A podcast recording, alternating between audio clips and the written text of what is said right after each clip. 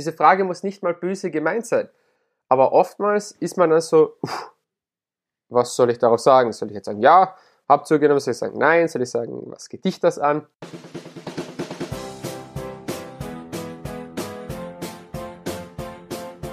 Willkommen bei dem Podcast, der genauso viele Fragen stellt, wie er auch beantwortet. Dein Podcast für Marketing und Kommunikation. Willkommen bei Wie kommt die Luft in die Paprika? Mit deinen beiden Experten Gregor und Paul. Herzlich willkommen bei einer neuen Podcast-Folge, wieder live aus dem Lockdown. Am anderen Ende der Leitung ist wie jedes Mal der liebe Paul. Grüß dich, Gregor, hallo. Dann würde ich sagen, starten wir direkt los. Ähm, und zwar möchte ich heute von dir wissen, wie wird man schlagfertiger? Uh, direkt ins Thema rein, eh gleich passend zur Frage. Ja, das Thema Schlagfertigkeit, man kennt mir schon, am besten wir rollen das Ganze immer von vorne auf und reden einmal darüber, was denn nun Schlagfertigkeit genau ist. Wenn ich mit anderen rede oder andere frage oder andere zu mir kommen und mich fragen, was denn so Schlagfertigkeit im Generellen ist, dann habe ich oft das Gefühl, dass das Wort Schlagfertigkeit per se oftmals auch so ein bisschen mit, an, mit dem Thema Kampfrhetorik verbunden ist. Also viele, die ich kenne, sagen mir immer, dass Schlagfertigkeit für die Personen ist, dass man schnell und gut kontern kann, also schnell und gute Antwort geben kann, und zwar meistens auf irgendetwas, was die Person selbst angreift oder auf eine Frage, auf die man nicht vorbereitet ist. Also Gregor, meine Frage hier an dich, was bedeutet denn für dich Schlagfertigkeit? Gute Frage, ja. Schlagfertigkeit ist, ein, ist für mich, jemand sagt, oder greift mich verbal an und ich weiß halt, wie ich es ablenke oder, oder zurückwerfe.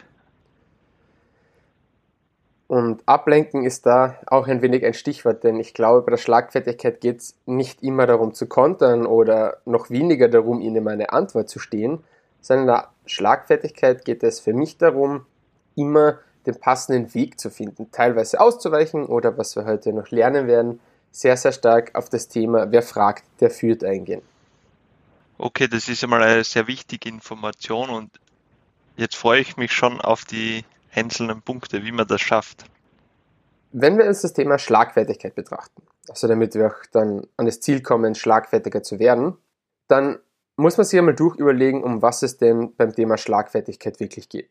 Und wie gesagt, viele sagen, ja, man soll so schnell wie möglich eine Antwort finden, man sollte immer den besten Konter haben, ich glaube, jeder kennt, jeder und jede kennt diese Situation, wo man etwas vor die Nase geschmissen bekommt und man weiß einfach keine Antwort.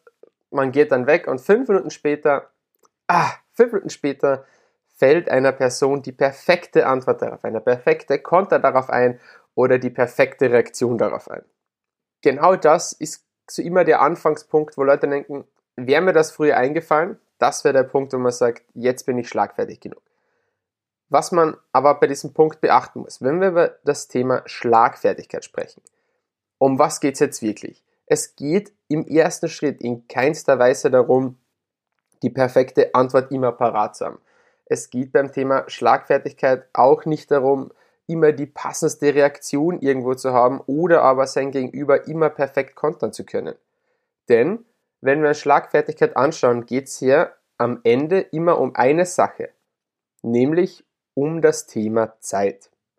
Wer am meisten Zeit hat, der hat auch den größten Vorteil in der Schlagfertigkeit. Was genau meine ich damit, wer am meisten Zeit hat? Man muss sich das so vorstellen.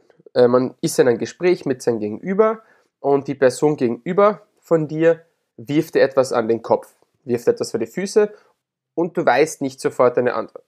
Das ist aber überhaupt kein Problem, wenn du immer dir vor Augen hältst, wer die meiste Zeit hat, hat auch am meisten Zeit zum Nachdenken.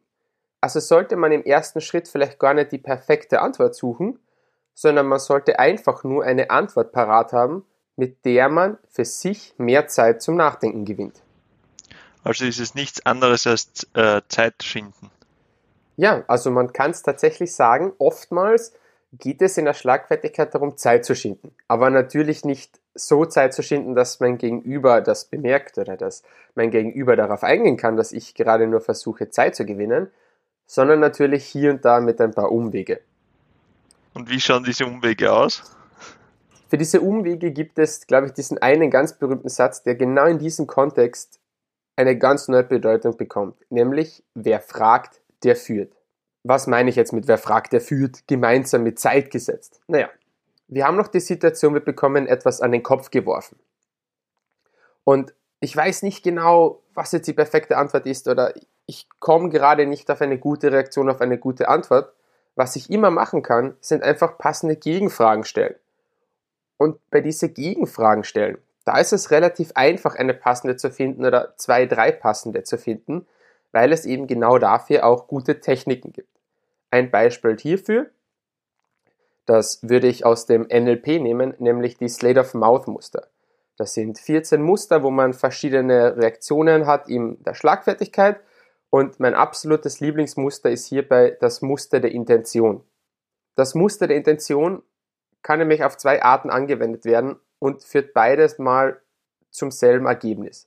Nämlich, das eine Mal wende ich Intention auf mein Gegenüber an.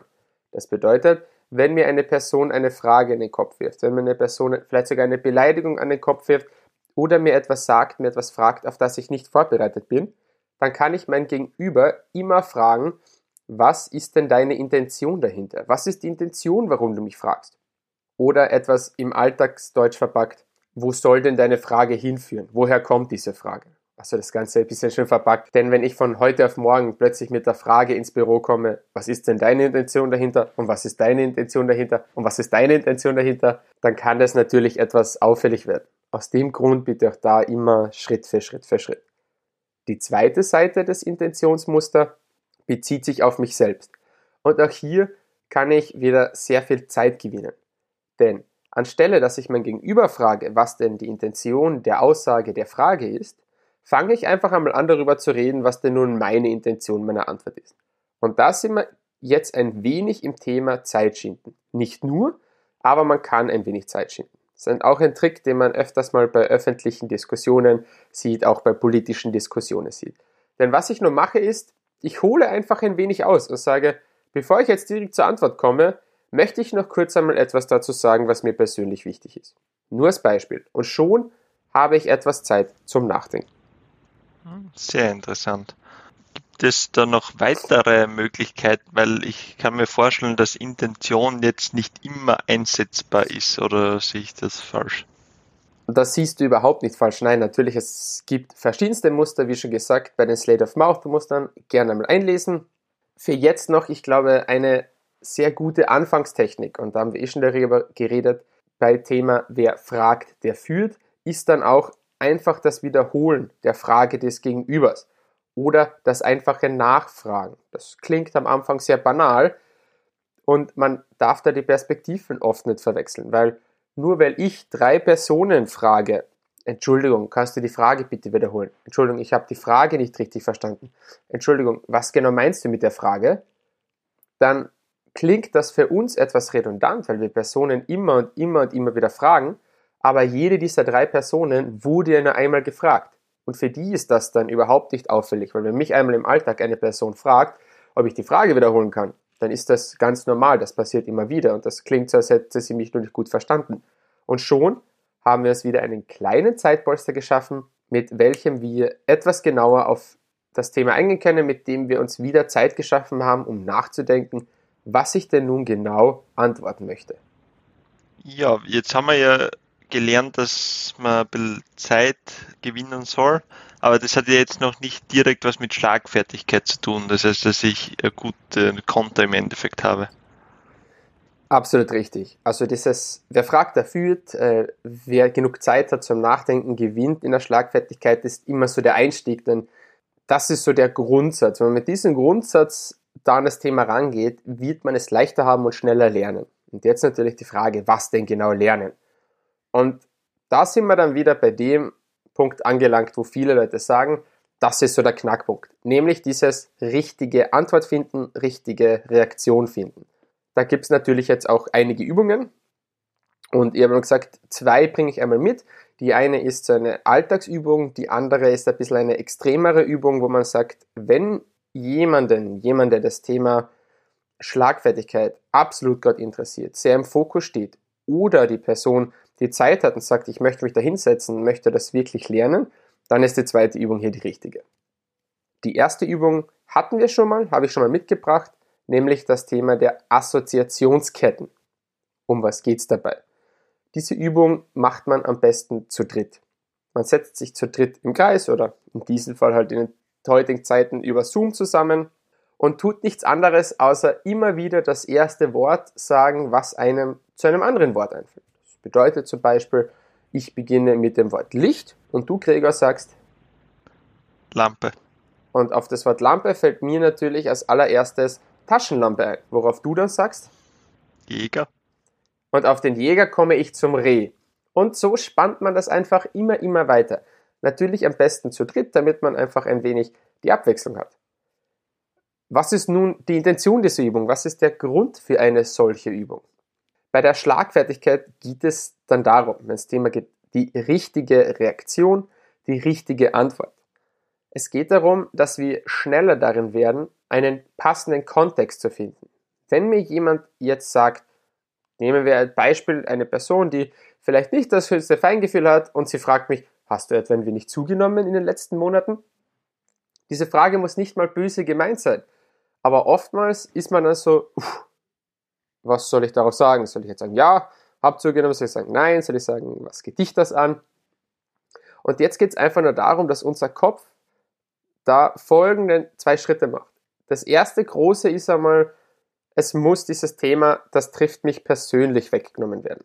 Das kommt automatisch mit der Zeit. Also man darf im ersten Schritt das nicht persönlich nehmen. Auf Arbeitswelt persönlich gemeint ist, aber wann immer man in die Emotion kommt, haben wir das Problem, dass unsere normalen Denkwege abschalten, weil wir mit Emotionen denken. Und da kennt man das. Leute, die sehr wütend sind, sagen sehr oft die Wahrheit. Im Streit ruft man oftmals direkt das, was man denkt und nicht das, was man eigentlich sagen möchte. Das heißt, erster Schritt, Persönliches rausnehmen. Es ist trotzdem nur der Satz, hast du in den letzten Monaten zugenommen. Und dann der, im zweiten Schritt muss jetzt unser Kopf so weit sein, dass er so schnell wie möglich alle Verbindungen, die im Kopf bestehen, zum Thema zunehmen, abruft. Und das kann in jeglicher Hinsicht sein. Das kann auf einer sehr logischen Ebene sein. Das kann sein, das Thema zunehmen im Sinne von, ich habe wirklich zugenommen. Das Thema sein, zunehmen, weil ich trainiert habe. Zunehmen, weil sich meine Körperstatur generell verändert hat. Zunehmen, weil ich was anderes anhabe. Kann aber auch in eine ganz andere Richtung gehen. Nämlich Thema zunehmen, vielleicht auch Persönlichkeit. Zunehmen im Sinne von, ich stelle mich breiter hin. Zunehmen im Sinne von allen möglichen, wo ich nur irgendeinen Kontext herstellen kann. Wenn nämlich diese zwei Schritte funktionieren, nämlich erstens nicht persönlich nehmen und zweitens einen Kontext finden, mit dem ich arbeiten kann, dann bin ich schon im ersten Schritt schlagfertiger. Und da kommt am besten der Schritt 0 rein, nämlich das, was wir früher gesagt haben. Wenn ich Zeit habe, kann ich diese zwei Dinge erleichtern. Nämlich erstens einmal, wenn mich etwas persönlich trifft und ich stelle eine Frage, dann kann ich da nichts rein interpretieren, dann kann ich da in meine Antwort nichts reingeben, was vielleicht mein Gegenüber verletzt oder kann mich selbst nicht vor die Blöße stellen. Das heißt, ich stelle wiederum eine Frage, gewinne Zeit. Es, ich kann das Persönliche rausnehmen und kann sehr sachlich über das Thema nachdenken. Das zweite, wenn ich Zeit habe, ist, ich kann eben einen Kontext finden oder eine Verbindung finden, die mir gefällt, auf die ich weiter eingehen möchte. Ja, Paul, coole Übung. Aber du hast ja noch eine zweite mit, für die, die was ein bisschen extremer waren, wo ihr mir ja ganz leicht schon damit beschäftigt. Die nächste ist, glaube ich, auch sehr interessant. Genau, also die zweite Übung ist dann, wie du schon gesagt hast, für jene, die das Thema vielleicht etwas extremer angehen wollen. Äh, eine Übung, die sehr, sehr effektiv ist, aber auch etwas Zeit raubt, nämlich das Gesprächstagebuch. So wie der Name schon sagt, es ist wirklich ein Tagebuch über Gespräche, die ich am Tag führen möchte und geführt habe. Wie funktioniert es nun? Am besten ist, man nimmt sich einfach ein kleines Notizheft mit. Und dieses Notizheft ist die linke Seite immer für Gespräche, die ich noch führen werde und die rechte Seite für diese Gespräche, wenn ich sie geführt habe. Wann immer ich in ein Gespräch reingehe, wann immer ich ein Meeting vielleicht habe, ein Gespräch mit einer Person, wo ich schon weiß, in welche Richtung das Thema geht, setze ich mich kurz hin und mache mir auf der linken Seite folgende Notizen. Um was wird es in einem Gespräch gehen? was möchte ich in dem Gespräch sagen und was erwarte ich mir von meinem Gegenüber. Immer diese drei Punkte. Was ist das Thema? Was möchte ich sagen? Und was wird mein Gegenüber sagen? Und dann, nach dem Gespräch, egal wie lange das Gespräch dauert, setze ich mich wieder hin und schreibe diese drei Punkte auf der rechten Seite auf. Um was ist es wirklich in dem Gespräch gegangen? Was konnte ich in dem Gespräch sagen? Und was hat mein Gegenüber mir gesagt? Das hat einfach wieder folgenden Grund. Erstens, mit der linken Seite, wenn ich mich auf ein Gespräch vorbereite, wenn ich mir überlege, wo ich hin möchte, dann habe ich einen viel größeren Fokus darauf im Gespräch, während dem Gespräch. Wir kennen ja den Satz, wo der Fokus liegt, da fließt auch die Energie hin. Und wenn ich meinen Fokus darauf richte, um was es in dem Gespräch geht, dann wird auch während dem Gespräch mein Fokus darauf liegen, was denn im Gespräch nun passiert. Die rechte Seite des Gesprächstagebuchs geht um das Thema, was dann wirklich passiert ist. Und da sind wir dann ganz stark bei dem Thema drinnen, Schlagfertigkeit kann man lernen. Und am besten lerne ich Schlagfertigkeit von Beispielen, die in meinem eigenen Alltag passieren. Wenn ich mir zum Beispiel auf der linken Seite aufgeschrieben habe, dass ich in einem Gespräch mit meinem besten Freund, meiner besten Freundin, die Person etwas herausfordern möchte, sie ein wenig aus der Komfortzone rausbringen möchte und ich schreibe mir da einen Satz auf oder zwei Sätze auf, die ich sagen möchte und die Person hat die perfekte Antwort darauf, sodass ich da gar nicht mehr weiterreden kann, weil die einfach eine gute Ausrede gefunden hat, weil die eine gute Antwort gefunden hat. Ja, dann schreibe ich mir das doch am besten auf, weil Dinge, die ich aufschreibe, verbinden sich in meinen Kopf besser, womit wir wieder beim letzten Thema wären der Assoziationsketten und sollte mir mal jemand das Thema vorbringen, mir mal jemand das Thema in den Kopf werfen, dann habe ich bereits ein Beispiel in meinem Kopf, was ich einmal aufgeschrieben habe. Da haben wir mehr Kanäle, das heißt, es ist besser gespeichert. Und schon kann ich das abrufen und habe wieder einen Kontext, eine Verbindung, die ich als Antwort nehmen kann für weitere Gespräche. Also im Endeffekt jeden Tag Möglichkeiten suchen, wie ich schlagfertiger werden kann. Richtig. Wenn man das Gesprächstagebuch wirklich einmal machen möchte für zwei, drei Wochen, was ich empfehle, es ist eine gute Zeit, drei Wochen, wird es ein wenig mehr Zeit in Anspruch nehmen, aber nach diesen drei Wochen wird man automatisch um einiges schon schlagfertiger werden, viele Beispiele parat haben und auch hier den Spaß in Gesprächen haben, weil der sich natürlich aufbaut, je schlagfertiger man wird, umso lustiger können manche Gespräche werden. Sehr gut. Dann würde ich zum Ende kommen und alles nochmal kurz und knackig zusammenfassen. Das Wichtigste, was wir über Schlagfertigkeit wissen müssen, ist, dass es keine Kampfrhetorik ist und es auch nicht darum geht, die perfekte Antwort zu haben. Ein Satz, den man sich merken sollte, ist, mehr Zeit bedeutet mehr Zeit zum Nachdenken.